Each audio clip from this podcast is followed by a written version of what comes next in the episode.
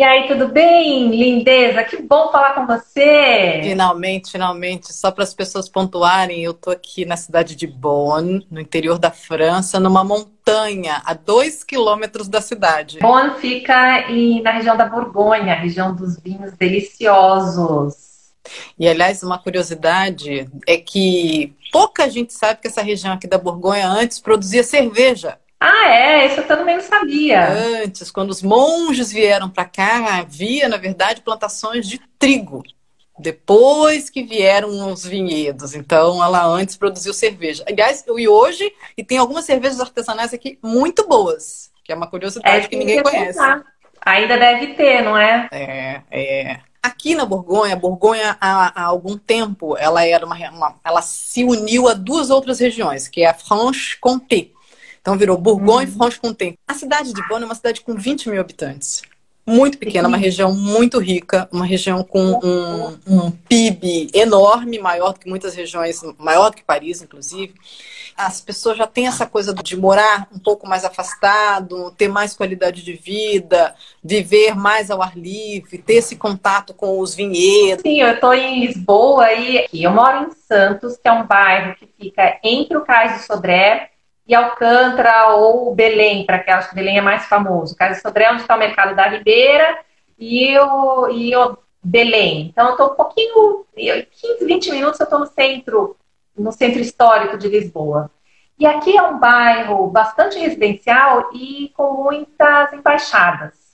Durante o dia normal, você vê várias tascas, gente andando, os, os rapazes andando engravatados, as moças também todas bem arrumadas, indo para os restaurantes, para as tascas, comerem, com as promoções dos pratos do dia. Você vê muitas senhorinhas, porque é uma, um bairro antigo, então ainda se vê muita senhorzinha, senhorzinho, muita senhor, senhorinha andando, carregando, fazendo suas compras, carregando suas compras. E, e é muito tranquilo onde eu estou. Você não acredita, Dri, que essa, essa, essa sensação de segurança que a gente hoje está sentindo, não é todo mundo que está sentindo isso, é claro, você tem as pessoas que estão em regiões mais afetadas, mas que isso vai ser fundamental para também não ter o medo de viajar depois disso? Essa sensação que eu dou e é, uma, é um, um, um alento para as pessoas que gostam de viajar. Meus pais têm 80 e poucos anos e eles não veem a hora desse negócio acabar para eles poderem viajar. Meus pais moram num lugar que dá para ver o aeroporto de Brasília, então eles falam assim: olha, o número de voo já aumentou hoje.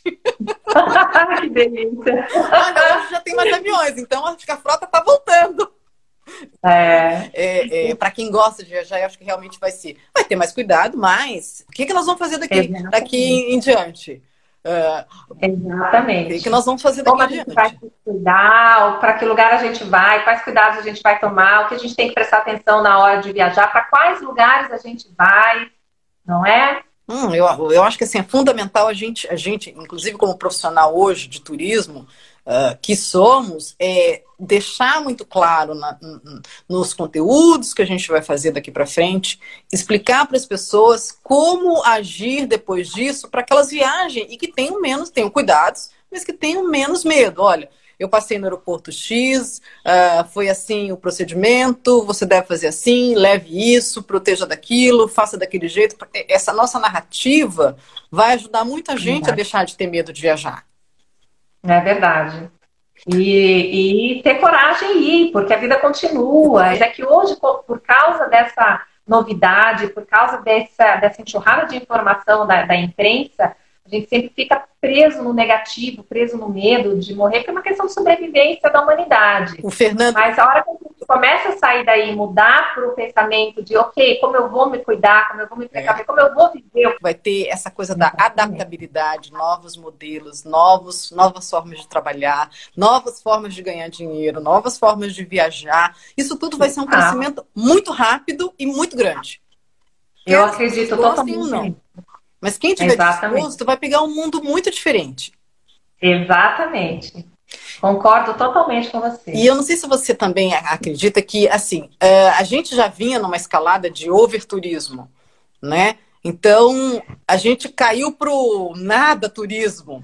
Então, a tendência agora, naturalmente, é que a gente encontre um pouco o equilíbrio, né? Seja uh, procurando lugares menores, seja com menos acesso aos grandes monumentos, que vão continuar com pessoas, mas vão ser com menos pessoas. Então, isso vai é. naturalmente trazer um equilíbrio.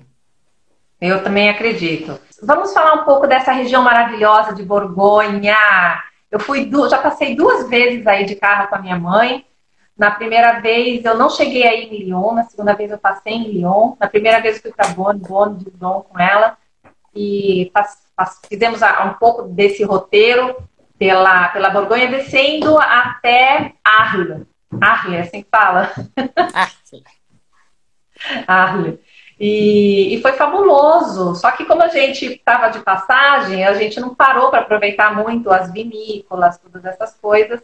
E porque se a gente dirige, a gente não bebe. Aí tem que, é tem que fazer outro tipo de viagem para poder aproveitar isso mais em loco.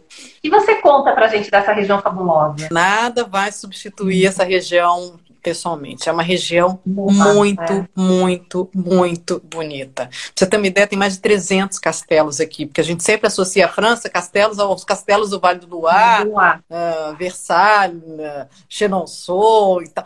Aqui tem vários castelos. Além dos passeios dos vinhedos, tem, tem caças-trufas, você tem uma infinidade de produtos, produção de cassis, produção de mostarda. É uma região que foi muito rica desde o tempo dos duques da Borgonha. Então, quando você pensa em Borgonha, que você pensa em vinho e tudo, gastronomia, você tem o maior número de. tem mais de 30 estrelas Michelin, restaurantes estrelados Michelin. Então, isso é a Borgonha, mas também aqui tem um lado muito rural. Você tem visitas fazendas, você tem produção local de, de frutas, legumes, de queijos.